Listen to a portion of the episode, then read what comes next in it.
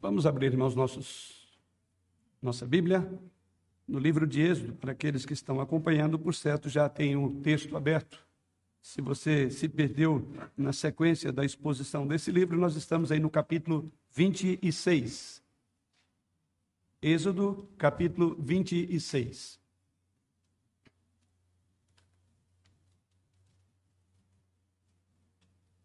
Aqueles que nos acompanham em seus lares e eventualmente não têm Bíblias, vocês poderão acompanhar, posto que será exposto aí na sua, no seu aparelho, na sua tela.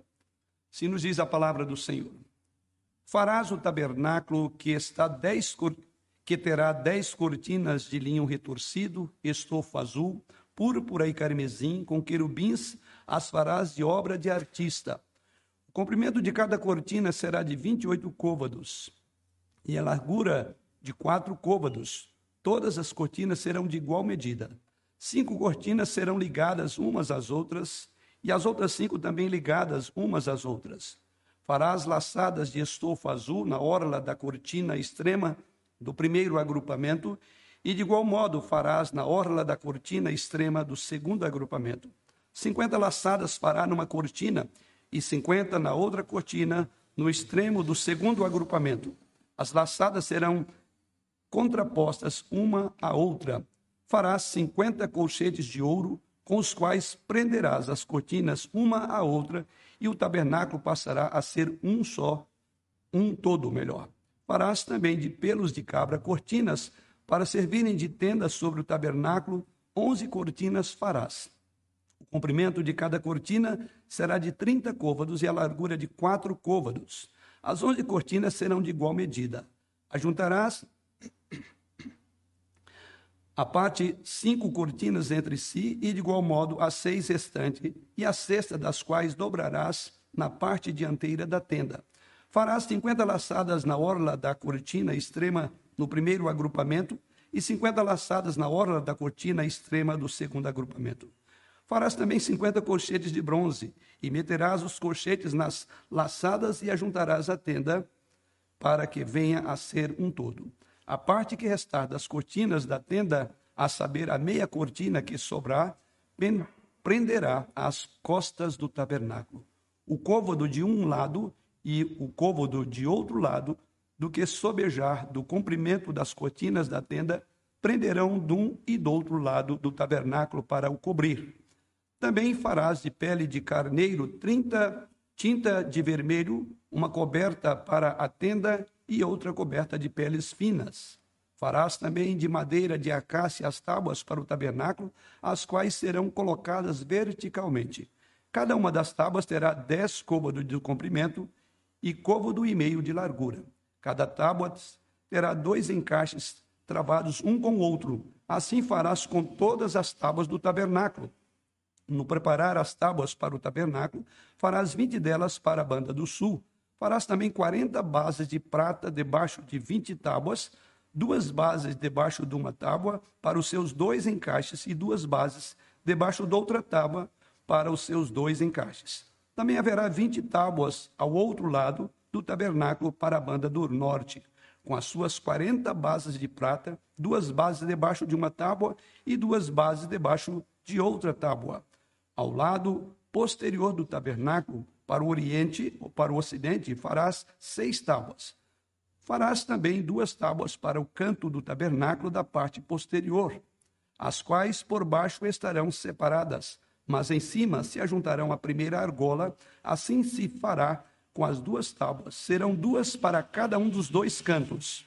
Assim serão as oito tábuas com as suas bases de prata, dezesseis bases duas bases debaixo de uma tábua e duas debaixo de outra tábua.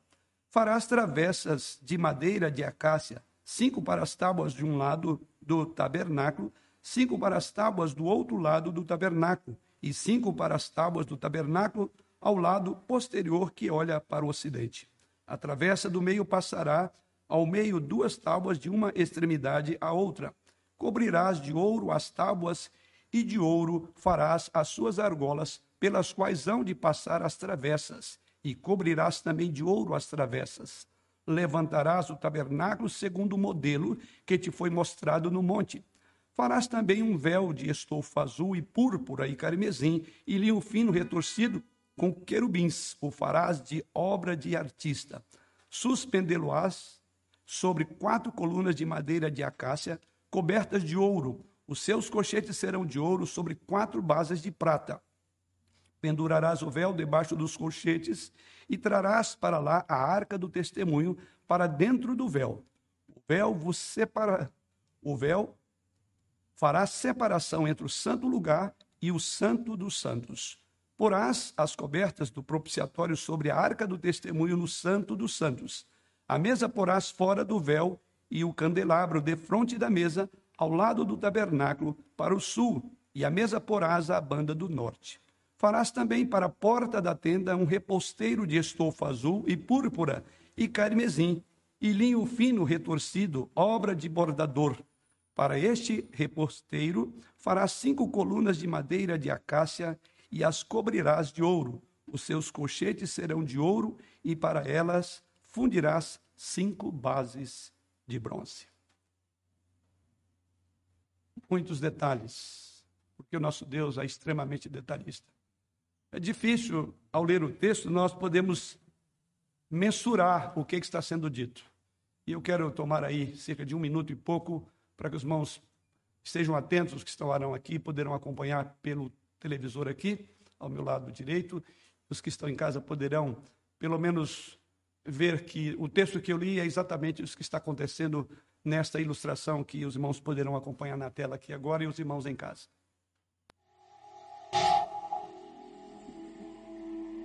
Música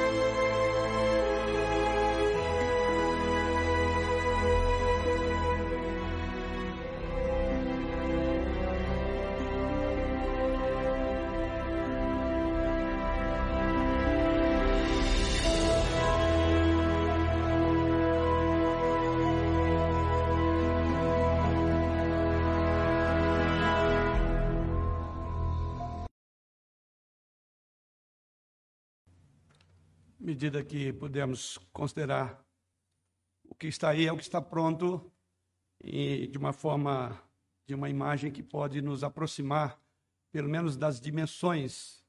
Certamente, se fosse essa uma palestra, poderíamos pontuar cada um desses momentos, mas é isso que está sendo dito no texto que foi feito pelo Senhor.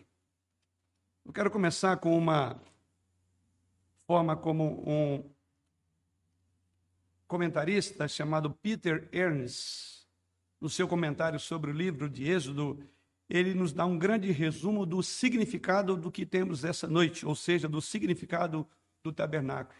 E, naturalmente, ao fazê-lo, ele apresenta aqui o significado que vai além de sua construção real.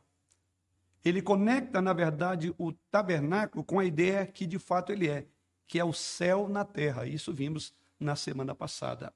Aqui está o que ele diz.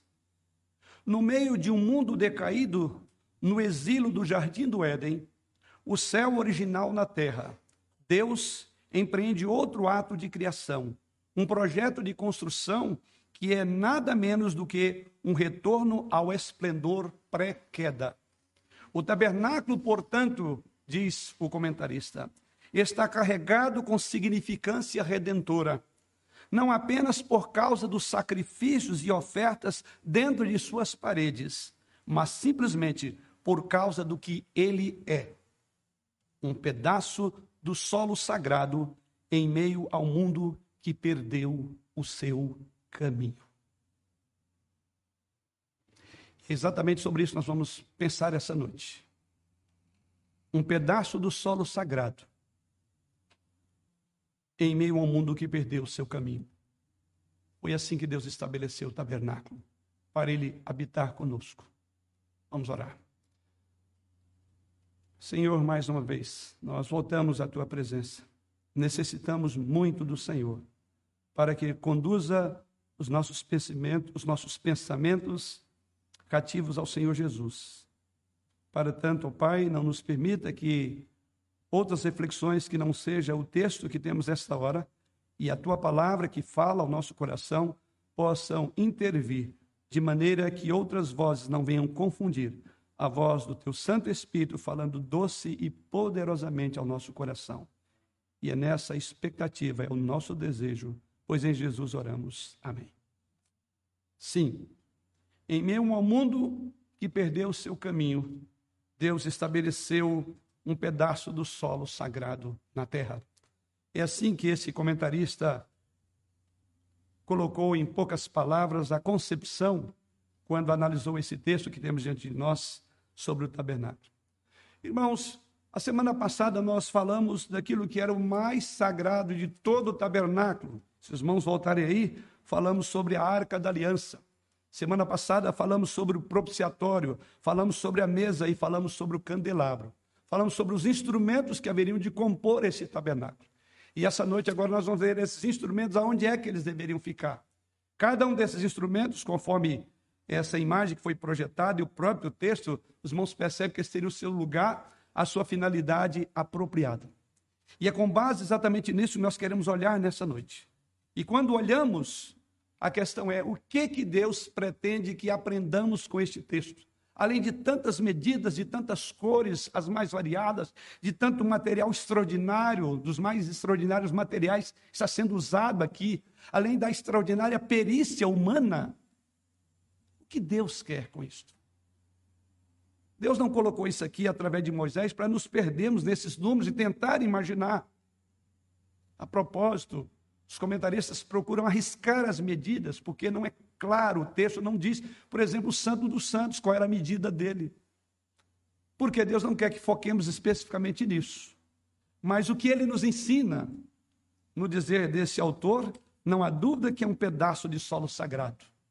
E por ser um pedaço de solo sagrado, esse texto tem muito a nos ensinar. Muito temos a aprender. Moisés nos ensina pelo menos três coisas com este capítulo. Em primeiro lugar, ele nos ensina sobre Deus. Aqui é Deus vindo para habitar com o homem, como fez Jesus Cristo em carne, na sua própria matéria. Em segundo lugar, ele nos ensina sobre os seus propósitos redentores à medida que vão sendo desdobrados progressivamente até chegar a Jesus Cristo. Sim, o tabernáculo está apontando não há dúvida para Jesus.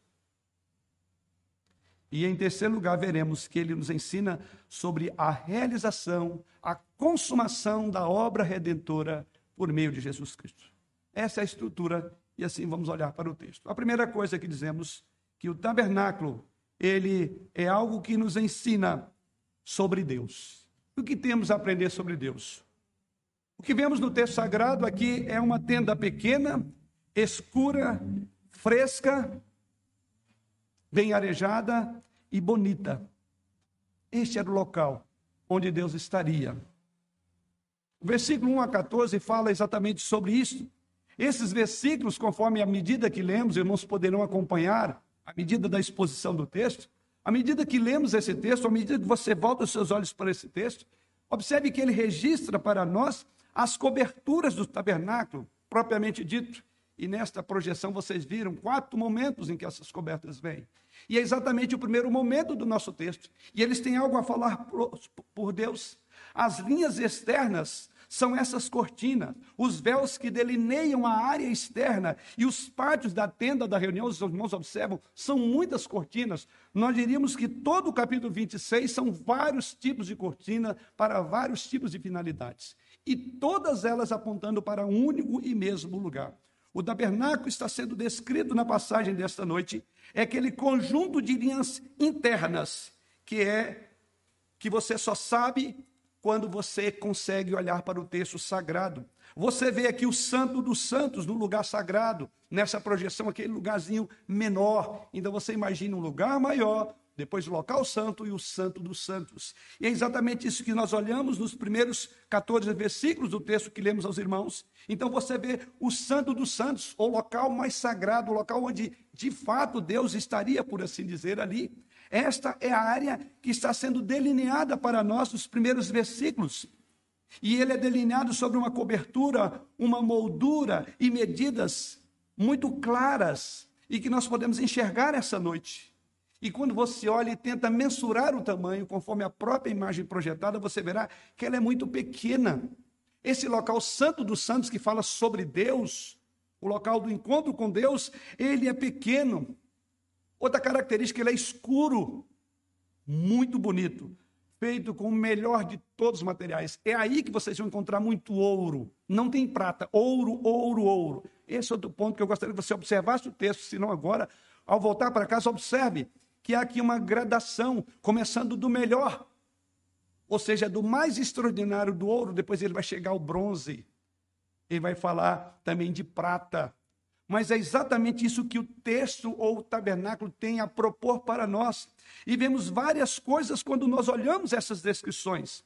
O padrão principal dessa tenda ou do tabernáculo, ele é muito claro para nós. Deus não quer que você se perca sobre esses vários côvados, sobre o material propriamente disso.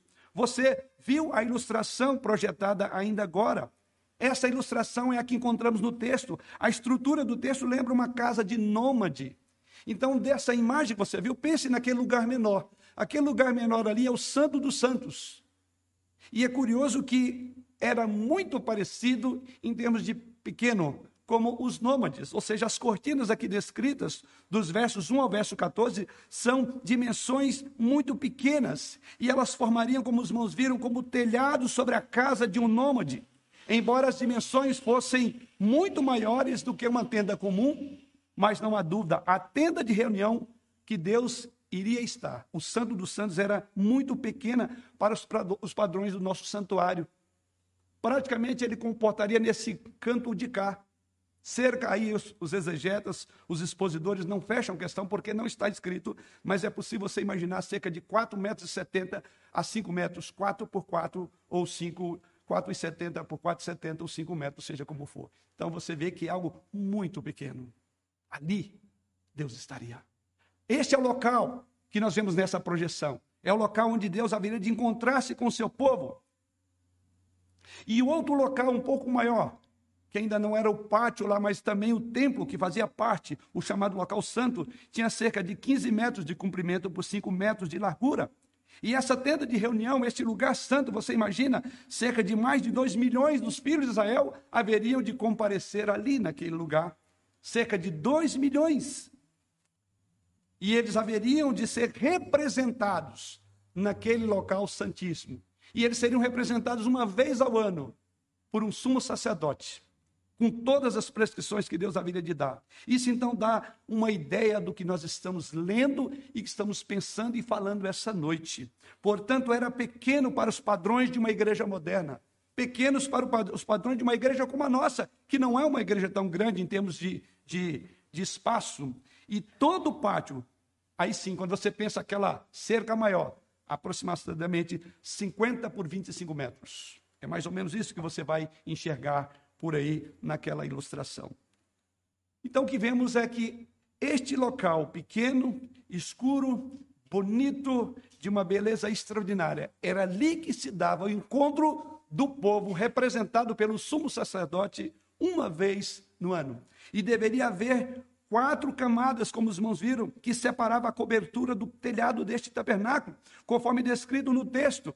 Veja que a primeira cobertura, que é a que ficava visível ao olho, aos olhos do sumo sacerdote, diz aí que era linho retorcido, estofo azul, púrpura e carmesim, com querubins, as farás de obra de artista. É o primeiro versículo. Essa era a parte que era visível aos olhos do sumo sacerdote que entrava naquele local escuro naquele local pequeno e frio, que era o Santo dos Santos, e diz o texto sagrado. Então você consegue imaginar a sensação que o sacerdote tinha ao entrar nesse local. Então essas camadas, diz aí, era de linho.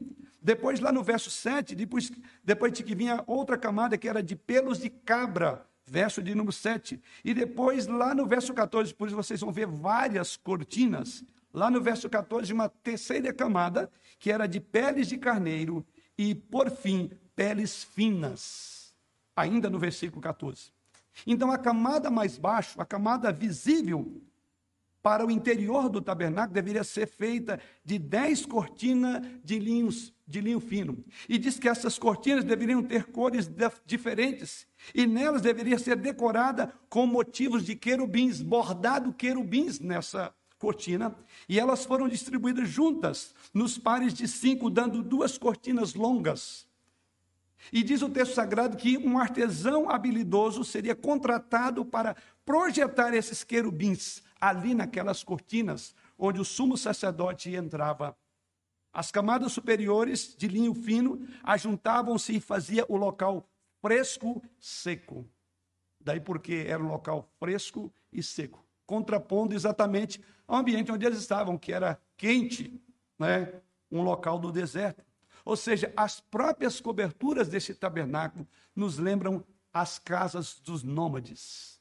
E, portanto, aqui temos a primeira aplicação. Aqui mostra o caráter temporário desta tenda. Assim como para os nômades. Eles não se fixavam perenemente, eles caminhavam.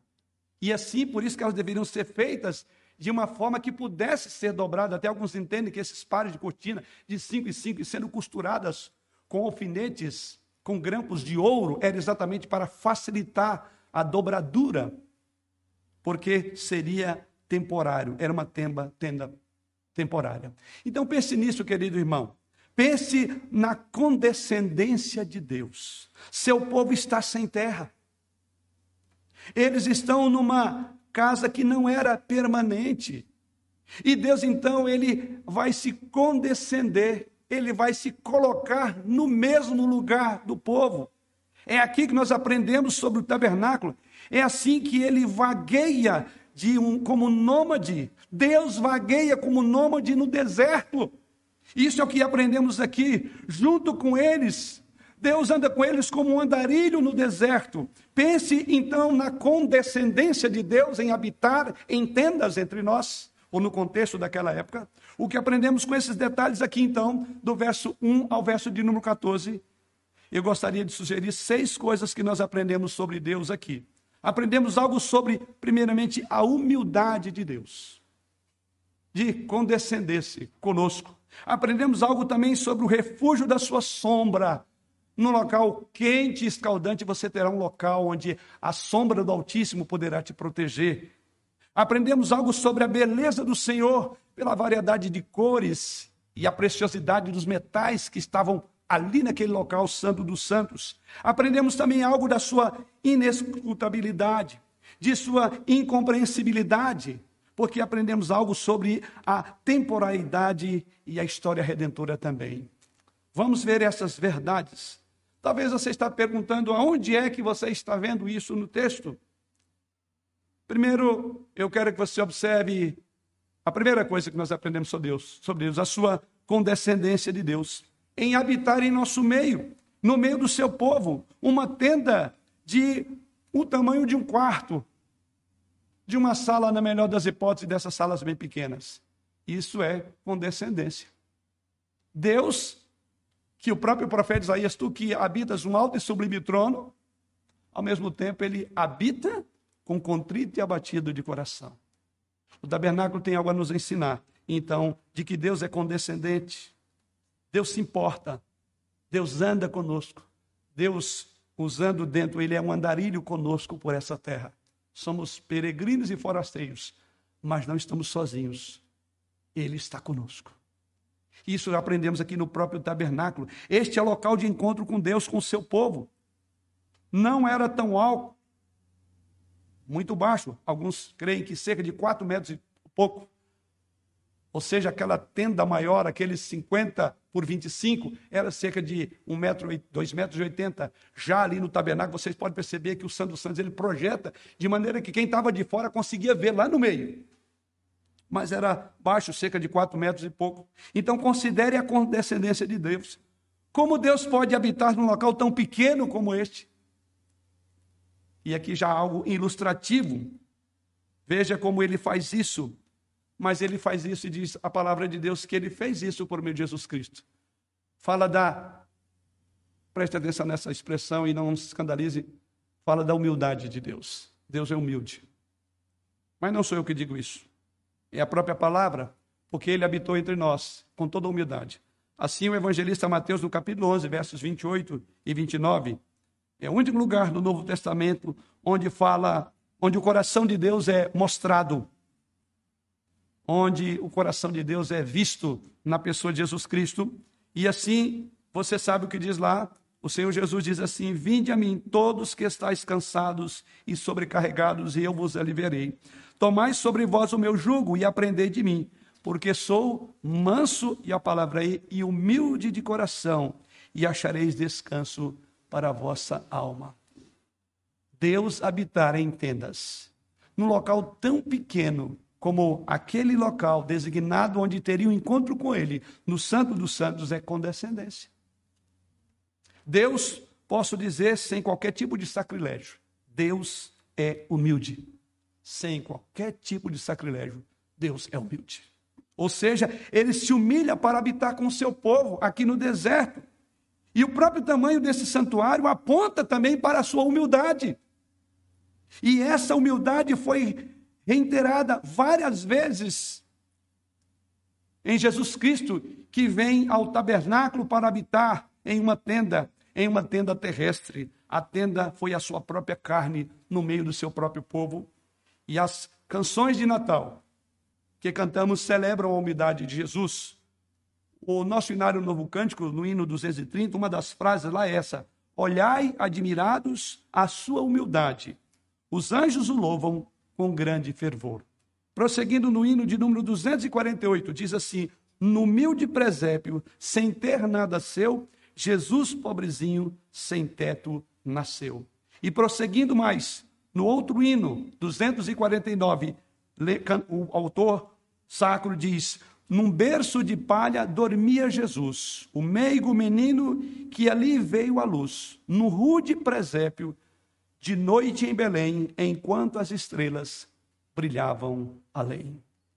Esse tabernáculo nos ensina a condescendência de Deus. Se você não enxerga isso no texto, você enxerga Jesus.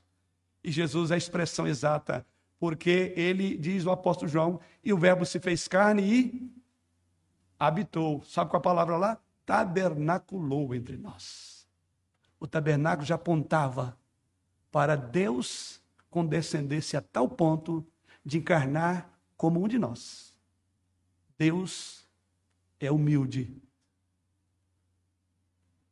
Repito, sem qualquer sacrilégio, eu estou fazendo essa afirmação, porque ela está no nosso texto. Nós aprendemos isso do próprio texto e vemos a consecução do tabernáculo, a concretização dele, porque ele apontava para algo maior, tabernaculando no próprio Jesus Cristo. E o evangelho todo mostra, como as canções de Natal, de Natal mostram exatamente a condescendência de Deus em fazer-se homem, em Deus conosco, Emmanuel. Queridos irmãos, vocês então precisam entender que não foi a primeira vez que Deus deu início a essa tradição no deserto. Porque quando ele, quando ele habitou numa pequena tenda no meio do seu povo, porque ele habitou conosco por meio do seu filho Jesus. Mas a segunda coisa que aprendemos de Deus Considere em segundo lugar, porém, o refúgio que o Deus Todo-Poderoso provê para o seu povo, que está prefigurado também aqui no tabernáculo, prefigurado na frieza do tabernáculo, nos lembra o refúgio da sua sombra. Ou seja, o tabernáculo era uma tenda no meio de um deserto. No meio daquele deserto, o povo andava errante e era um, único, um dos únicos lugares frios que tinha sombra e que podia ter ser encontrado. Ao mesmo tempo, era o único local escuro e fresco e seco, protegido do calor ofuscante do sol que certamente era incandescente, por assim dizer, no deserto. E não é interessante como esta sombra de Deus, a sombra de Deus é usada como uma imagem também em todo o Antigo Testamento. A sombra de Deus é usada também como sendo alguma coisa, diz as Escrituras, como refúgio para o seu povo. Não é assim que o salmista afirma lá no Salmo 17, verso 8? Olhe comigo. Veja o que ele diz, Salmo 17, verso 8. Guarda-me com a menina dos olhos, esconde-me à sombra das tuas asas. Faz sentido para um povo errante, para um povo no deserto, esse texto. Esconde-me à sombra das tuas asas. Assim prossegue o salmista no Salmo 91, versículo 1. O que habita no esconderijo do Altíssimo e descansa à sombra do Onipotente. Queridos, não há dúvida que a sombra, às vezes, para nós é uma sugestão até negativa, mas para quem mora no deserto, a sombra é uma coisa bem-vinda. A sombra fornecida por Deus ali se encontrava. Você se lembra das palavras do hino 107 do nosso inário, no novo cântico? O hino que tem o título ao pé da cruz. E olha o que diz lá na sua quarta estrofe: Desta cruz desejo aqui sempre recordar-me, dela a sombra salvador queiras abrigar-me. Veja a sombra da cruz. Dela, Salvador, queira a sombra da cruz abrigar-me. Sim, o frescor da escuridão, daquela sombra e daquele tabernáculo não são uma imagem de descanso e proteção e refúgio para o povo de Deus? Sim, porque o próprio Deus, nas Escrituras, o servo de Deus, usaram essas figuras como meio de ter refrigério em meio a um deserto. Em terceiro lugar, considere algo mais que fala este local santo dos santos. E considere a beleza do Senhor que é aqui retratada. A beleza desse tabernáculo nos lembra a beleza do Senhor. Nos lembra o profundo apreço que Deus tem também pela beleza. Quanto mais perto da presença do Senhor, mais precioso, observe, e da mais alta qualidade aos materiais, os metais que são usados. Aí é dito sobre ouro, sobre linho que cerca o santo dos santos. Mas à medida que você se afasta desse santo dos santos, você vai encontrar outro material tão importante, mas não tão nobre quanto ouro. Você encontrará bronze, você encontrará pelos de, pelos de cabra, você encontrará também outros materiais que são valiosos, mas não como ouro, não como aquela cobertura inicial que tinha o símbolo dos querubins desenhado de ouro nela. Então isso também fala, ou seja, não há dúvida, e é muito comum entre todos os exegetas, que esses diferentes graus de importâncias associadas a essas camadas do tabernáculo, elas apontam para a mais alta beleza e santidade de Deus. Ou seja, a coisa toda é linda. É uma beleza extraordinária todo o tabernáculo. Mas quando você olha para o Santo dos Santos, você imagina você entrando num local com essas tábuas, como é dito no próprio texto, tábuas que eram que deveriam ter encaixe, essas tábuas que eram de acácia revestidas de ouro puro. Então você entra, por exemplo, imagina esse quarto de 4,70 ou 5 metros, com essas tábuas de quase 4 metros de altura e tudo de ouro, parede, literalmente paredes de ouro. Você estava dentro desse local, desse 4 por 4, 5 por 5, ouro puro de 4 metros. E ali você via aqueles querubins naquela arca. Tudo.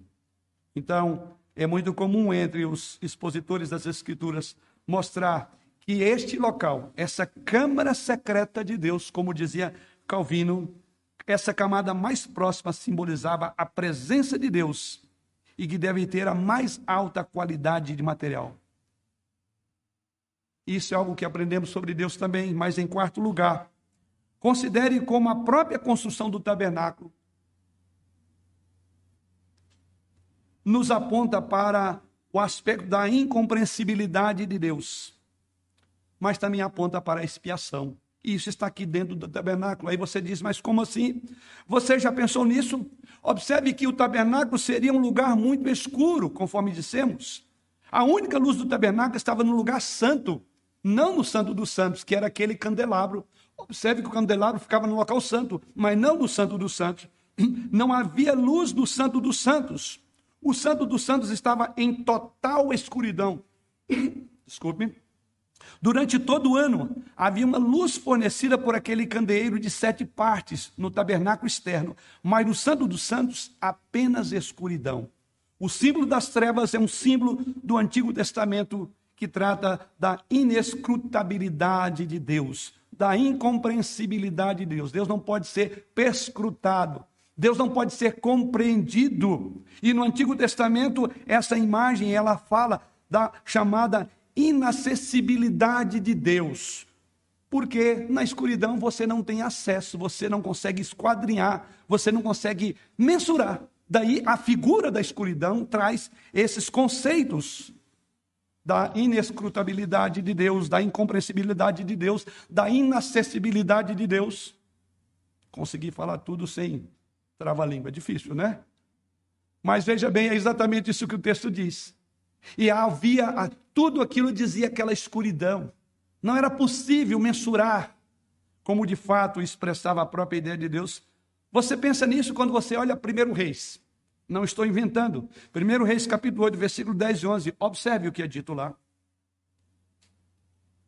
Nesse texto que vemos aí, é que quando houve uma, uma nuvem e impediu de que os sacerdotes pudessem ver a glória de Deus descendo sobre o tabernáculo, e é isso que acontece: a nuvem desceu, impediu que esse sacerdote pudesse entender o que estava acontecendo, pudesse ver a glória de Deus. E olha como que é retratado no texto sagrado.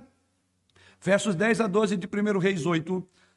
Quando Salomão é, desceu ao tabernáculo, diz lá: Tendo os sacerdotes saído do santuário, uma nuvem encheu a casa do Senhor de tal sorte que os sacerdotes não puderam permanecer ali para ministrar por causa da nuvem porque a glória do Senhor encheu a casa do Senhor. Então disse Salomão: O Senhor declarou que habitaria, olha a palavra, em trevas espessas. Ele declarou que ele habitaria, dá para arrepiar, em, em trevas espessas, dentro do tabernáculo. Ele habitaria lá, em trevas, em escuridão, porque ele não pode ser esquadrinhado. Creio que as trevas daquele santo dos santos não apenas apontam para a incompreensibilidade de Deus, mas também para a obra expiatória de Jesus Cristo. Você se lembra de Mateus capítulo 7, verso 45, e veja como que as coisas se encaixam. Ali em Mateus capítulo 27, verso 45, é dito ali que na crucificação de Jesus Cristo, que naquelas três horas que cercaram a morte do Senhor Jesus Cristo, o que aconteceu? O texto sagrado diz que a escuridão cobriu a face da terra. em que momento que a escuridão cobriu a face da terra enquanto Jesus estava ali lidando com os nossos pecados? Foi exatamente enquanto havia uma transação do verdadeiro santo dos santos que era realizado para a salvação dos pecadores do mundo. Ali foi a última vez que as trevas tomou conta, porque à medida que as trevas vieram, como é que Jesus então rompe? Ele, quando morre, ele diz: está consumado. E o que acontece? Agora não mais trevas, agora somos revelados na luz de Jesus Cristo. Isso é maravilhoso. O tabernáculo, então, nos aponta não apenas para a incompreensibilidade de Deus, mas também para a obra expiatória de Jesus Cristo. E considere também os significados dos querubins que estão aqui. Quando você vê os querubins nas Escrituras, isso nós vimos na semana passada, eles nos lembram da proximidade da majestade de Deus. Eles são guardiões da presença de Deus, assim eles são apresentados nas Escrituras. Você então vê, por exemplo, os querubins ali na visão do profeta Isaías no capítulo 6, e o que, que acontece ali? Ele diz que ele viu o Senhor num alto e sublime trono, e quem estava lá? Querubins rodeavam o trono. E nesse local santo dos santos, era imagens desses querubins. Vocês viram aí na tábua, a, a, na, na, naquele local onde era colocado o propiciatório, na tampa do propiciatório, o próprio propiciatório, ali tinham dois querubins, mas tudo aquilo falava de que Deus estava ali. Deus estava presente. Assim como vemos lá em Isaías, os querubins são costurados agora dentro do Santo dos Santos, nas coberturas do tabernáculo, nas cortinas, no local que separava o Santo dos Santos.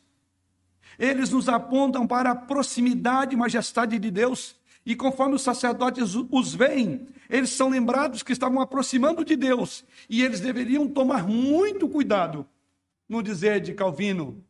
Eles deveriam ter tomado cuidado, deveriam tomar cuidado para não penetrar, não entrar na câmara secreta de Deus. Isso nos fala o Santo dos Santos. E em quinto e último lugar, sobre o que mais fala de Deus nesse Santo dos Santos. Finalmente, considere a natureza passageira desta era da redenção testemunhada no tabernáculo. O lugar onde Deus se encontraria com o seu povo era uma tenda de nômade, como nós falamos. E assim vemos a sua condescendência. Ele vai andar junto com o povo. E por mais grandiosa que fosse, indica que ela era temporária. Ela era para um período. E esta não será a maneira final de Deus habitar com seu povo, porque novos céus e novas terra, nova terra nos aguarda. Todas, essa, todas essas coisas, elas nos apontam para a descrição do maior de todos os tabernáculos. E veremos isso no próximo tópico. E aqui caminho para o segundo momento do nosso estudo, da nossa meditação. Se por um lado temos uma tenda pequena, escura, fresca, bonita para o encontro com Deus, em segundo lugar, Vemos agora um suporte robusto, portátil e bonito e muito caro. E onde é que eu vejo isso? Nos versículos 15 ao verso de número 30 do nosso texto. Os versos 15 ao verso de número 30, os irmãos verão um segundo momento desta construção. Porém, eu quero que você veja mais duas coisas à medida que examinamos esta passagem, ou seja, os versos 15 ao verso 30. Então, olhe para a segunda seção desses versículos, que na nossa Bíblia está aí dos versos 14, na verdade, até o verso de número 30, onde vemos o que no texto? Vemos a estrutura do, do tabernáculo descrita. Como seria a estrutura? E aqui é dito que haveria um suporte estrutural muito robusto, muito bonito e caro essa seção dos versículos 15 ao versículo 30, se os irmãos observarem, elas nos dão uma ideia do esplendor dos ricos detalhes do tabernáculo. Até mesmo a moldura, até mesmo a madeira deveria ser vestida de ouro, diz o texto sagrado. No entanto, isso teria sido muito complicado de carregar. Você gostaria de ter a participação naquela equipe de montagem e desmontagem desses locais? Que tinha toda uma prescrição, não valia a boa vontade. De boa vontade, muitos morreram. Aliás, usar tinha boa vontade. Não quero crer que usar foi é, é, de forma indevidamente ou foi intencionalmente com má vontade. E a boa vontade matou ele. Tinha muitas prescrições. Então você tinha que estar mais ou menos fazendo uma leitura. Eu tenho que fazer isso, esse é o primeiro passo. Você tinha que ter um checklist. Não podia falhar. Se falhou num ponto, você morre. Veja bem, queridos irmãos, no entanto, isso teria sido muito complicado de carregar. E outro lembrete, até mesmo uma motivação para o aspecto da temporalidade do, do tabernáculo, que ele seria montado e desmontado. Mais uma vez, o que diz o versículo 30: Levantarás o tabernáculo segundo o modelo que te foi mostrado no monte. Deus desenhou e Deus mostrou é aquele modelo que eu te mostrei. Lembra quando Deus chamou, que o povo não pôde ir, senão Deus haveria de matá-lo, e ali Deus tinha estava fazendo muitas coisas com Moisés, e uma delas Deus estava dando a prescrição de como seria. Então observe que aqui há um aspecto de detalhe. A armação, tudo mais deveria ser feito, diz o Senhor aí no verso 30, de acordo à ordem de Deus, de acordo com o padrão que era mostrado, ou que foi mostrado do monte. Então é tão esplêndida esta armação, como era esplêndida a estrutura. E no final, vemos o esplendor do tabernáculo, superado pela descrição de João, quando ele fala da glória do porvir no Apocalipse, lá em João capítulo 21, versículo 18 a verso 24, veja comigo, e você verá nesses versículos que o tabernáculo, você se lembra, ele foi revestido de ouro. Mas veja o que João diz aí com relação a esse tabernáculo eterno. João diz que a cidade era feita por Deus em ouro feita por Deus era de ouro puro, melhor dizendo, que as ruas dessa cidade eram de ouro puro, não revestido de ouro, mas de ouro puro. E João prossegue dizendo que naquela cidade não há templo para o Senhor, pois o Todo-Poderoso, o Cordeiro, são o próprio templo nessa cidade, Você acompanhando a leitura perceberá que essa cidade não precisa de sol, essa cidade não precisa de lua para brilhar nela, porque diz o texto que a glória de Deus iluminou e a lâmpada é o cordeiro. E diz mais ainda no texto que as nações por sua luz, que as nações andarão por sua luz, e os reis da terra trarão a sua glória para ela. E assim vemos em Apocalipse, capítulo 21, verso 18 ao verso 24. A estrutura da muralha, ele diz, é de jaspe. Também a cidade é de ouro puro, semelhante a vidro limpo ou. Os fundamentos da muralha da cidade estão adornadas de toda espécie de pedras preciosas. O primeiro fundamento é de jaspe, o segundo de safira, o terceiro de calcedônia, o quarto de esmeralda, o quinto de sardônio, o sexto de sárdio, o sétimo de crisólito, o oitavo de berilo, o nono de topázio, o décimo de crisópraso, o décimo de jacinto e o duodécimo de amestista. As doze portas são doze pérolas, e cada uma dessas portas de uma só pérola. A praça da cidade é de ouro puro, como vidro transparente. Nela não vi santuário, porque o seu santuário é o Senhor, o Deus Todo-Poderoso e o Cordeiro. A cidade não precisa nem de sol, nem da sua nem da luz para lhe darem claridade, pois a glória de Deus a iluminará, e o Cordeiro é a sua lâmpada. As nações andarão mediante a sua luz, e os reis da terra lhe trazem a sua glória. Que coisa extraordinária! Esse é o tabernáculo, o maior, o mais extraordinário. E esse tabernáculo nós estamos vendo essa noite. Ele tinha como propósito apontar para esse que João vê, que não haverá um revestimento de ouro, mas é ouro puro. Então, você vê como o esplendor temporário deste tabernáculo aponta para um esplendor maior por vir. O tabernáculo nos ensina isso. Era temporário, como de fato foi. A armação do tabernáculo aponta para uma glória maior por vir, como no dizer do apóstolo João no texto que lemos, e como também expressa um hino maravilhoso, nosso inário, o hino 187, quando ele diz lá: tem o lido da bela cidade situada no reino de Deus, com seus muros de jaspe luzente, juncada de áureos troféus.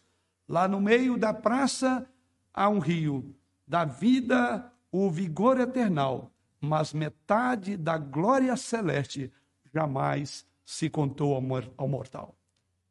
E o tabernáculo nós estamos olhando essa noite ele prenuncia a glória do tabernáculo por vir, mas não pode se igualar em esplendor, porque o próprio autor sacro diz: metade da glória celeste jamais se contou ao mortal.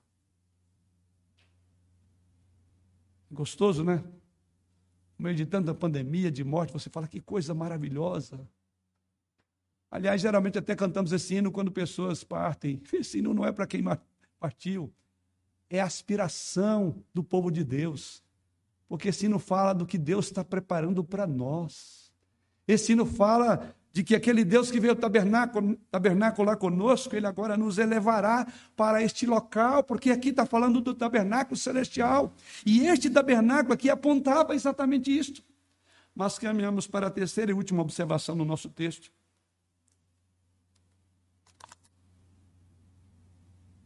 e que se encontram nos versos 31 a 37, que vai falar de outras cortinas.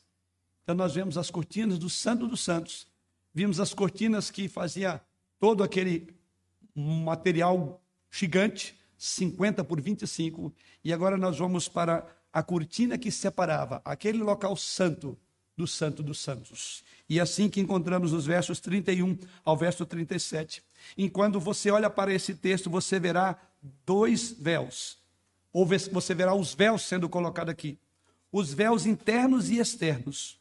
O véu que separa o Santo dos Santos do lugar sagrado.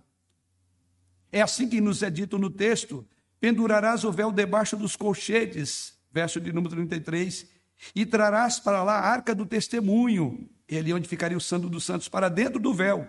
O véu vos fará separação entre o santo lugar e o santo dos santos. Fazendo uma, um estudo para essa meditação, é, vi alguns é, expositores dizendo que quando Jesus Cristo morreu, o véu que já estava no templo ali em Jerusalém, ele tinha uma espessura de cerca de 10 centímetros. E que não era possível um número de 100 homens para rasgar esse véu. Aquele, quando Cristo morreu. Apenas uma curiosidade na, na, na, no estudo dessa passagem. Mas era bastante espesso. Mas o texto sagrado nos diz que o propósito dele era o quê? Separar. Ele diz: vos separará ou haverá separação entre o santo lugar e o santo dos santos. O véu que separava o santo dos santos do lugar sagrado. Esse véu interno era um local onde Deus delineava, dava os limites para se chegar a ele, porque dali para frente ele estava lá, por assim dizer. Duas cortinas foram ordenadas e elas seriam feitas conforme diz os versos 31 a 35. E lá no verso 36 e o verso 37, essas duas cortinas, fala de santidade e separação. E é isso que aprendemos. Veja o que diz os versos 36 e 37. Farás também para a porta da tenda um reposteiro de estofa azul e púrpura e carmesim e linho fino retorcido, obra de bordador. Para este reposteiro farás cinco colunas de madeira, de acácia, e as cobrirás de ouro e os seus cochetes serão de ouro, e para elas fundirá cinco bases de bronze. Daí o peso dessas cortinas sobre essas postes, revestido de ouro e madeira de acácia. E ali era uma separação. Você vê isso representado no diagrama, ou quando nós vemos na, na, na imagem nessa noite, e eles separam, como os irmãos viram aí, daquele outro local onde o povo já chegava para adorar. E a posição da mobília do tabernáculo também, eu creio que os irmãos viram naquela imagem inicial. Agora ela é dada nos versículos 34 e 35, onde cada utensílio ficaria. E você então pensa nisso, meus irmãos. as próprias pessoas nunca viram o interior do tabernáculo. Não é dado muitas dimensões, a não ser das cortinas. Porém, a única maneira que hoje nós podemos saber como era o tabernáculo por dentro é pela pena, por assim dizer, de Moisés, pela caneta de Moisés, pela escrita de Moisés, é pela inspiração divina. E Deus faz isso para que você aprenda. Então, o conhecimento que nós temos não é por tê-los visto, ainda que essa projeção dessa imagem é apenas uma maneira de a gente ter uma ideia de dimensão do, do posicionamento, porque isso é dito no próprio texto. Algo então está sendo mantido aqui, mas também ao mesmo tempo é revelado. Ou seja, a religião cristã não é uma religião misteriosa, de mistérios. Algo está sendo mantido em segredo deles. Não é algo que eles não poderiam saber de forma nenhuma. Não é algo que nós não podemos saber de forma nenhuma. Isso também é condescendência de Deus. Ele, pelo menos, fala para você o que estava lá dentro e como seria o procedimento. Isso mostra a nossa aproximação. E, ao mesmo tempo, mostra que nós temos uma limitação a aproximarmos de Deus é até onde a cortina para. E eles são informados sobre o que está dentro daquele tabernáculo. Eles sabem disso porque a palavra de Deus diz: Moisés foi dado a ele todo o organograma de como seria feito, como também todo o projeto. Isso é dado para que eles pudessem saber que haveria um limite de todo aquele percurso. Eles deveriam parar ali, porque o texto sagrado diz que o véu vos fará separação entre o santo lugar e o santo dos santos. Para finalizar, Jesus Cristo, por meio da sua obra consumada, as Escrituras diz lá no texto já citado de Mateus, como outros evangelistas também narram isso. As Escrituras nos ensinam que Jesus Cristo, através da sua obra, removeu o véu de separação. Jesus Cristo agora é para nós ou nos tornou um sacerdócio. Agora você não tem mais alguém para interpor entre você e Deus. Você pode aproximar de Deus. Você imagina se você viesse adorar essa noite dentro da concepção do Velho Testamento. Você certamente estaria bem longe da presença. Você não estaria no santo lugar onde Deus está. Como Salomão diz, aquela casa que ele preparou, o templo. Então, Jesus, por meio da obra que ele consumou no Calvário, ele removeu, diz essa Escritura, o véu de separação. Para nós, ele é um sacerdote, Para nós, ele é um sacrifício, um tabernáculo. Então, esse evento do rompimento do véu do templo, ele é muito simbólico. O que que simboliza? Grave aí, ele simboliza o término da eficácia do sacerdócio terreno. Ele simboliza o término da eficácia do sacerdócio. Ele simboliza o término da eficácia do sacrifício do Antigo Testamento. E ele simboliza a substituição pelo Senhor Jesus Cristo como nosso santuário, como o nosso sacrifício, como o nosso sacerdote. Todas essas coisas estão prefiguradas nesse capítulo que fala dessas várias cortinas que separam os vários ambientes. Por meio de Jesus Cristo, nós agora podemos aproximar de Deus sem temor, mas com santo e reverente tremor. Isso é fundamental. Por isso que a adoração precisa de ser reorientada a partir da estrutura da adoração que Deus ordenou nesse tabernáculo. Naturalmente, não precisamos mais disso. Mas o que não quer dizer que quando você comparece diante de Deus, você está no lugar comum. Ele está aqui. E para usar as palavras do escritor, logo no início da frase, né? É um pedaço de solo sagrado em meio ao mundo que perdeu o seu caminho este local aqui, irmãos, que é um local separado para adoração. Poderíamos parafrasear: a igreja é um pedaço de solo sagrado em meio ao mundo que perdeu o seu caminho. Você está nesse pedaço de solo sagrado.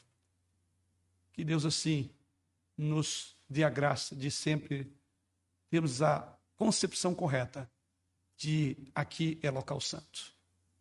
Não precisamente o, o ambiente. Mas quando nós nos juntamos, Ele está conosco. E requer toda santidade, toda reverência, toda humildade, todo quebrantamento e, acima de tudo, toda adoração. Que o Senhor Jesus, o Rei da Glória, que nos possibilita estar neste pedaço de solo sagrado em um medo, ao mundo que se perdeu, que Ele nos permita continuar cultuando e glorificando ao nosso Deus e Pai. Amém.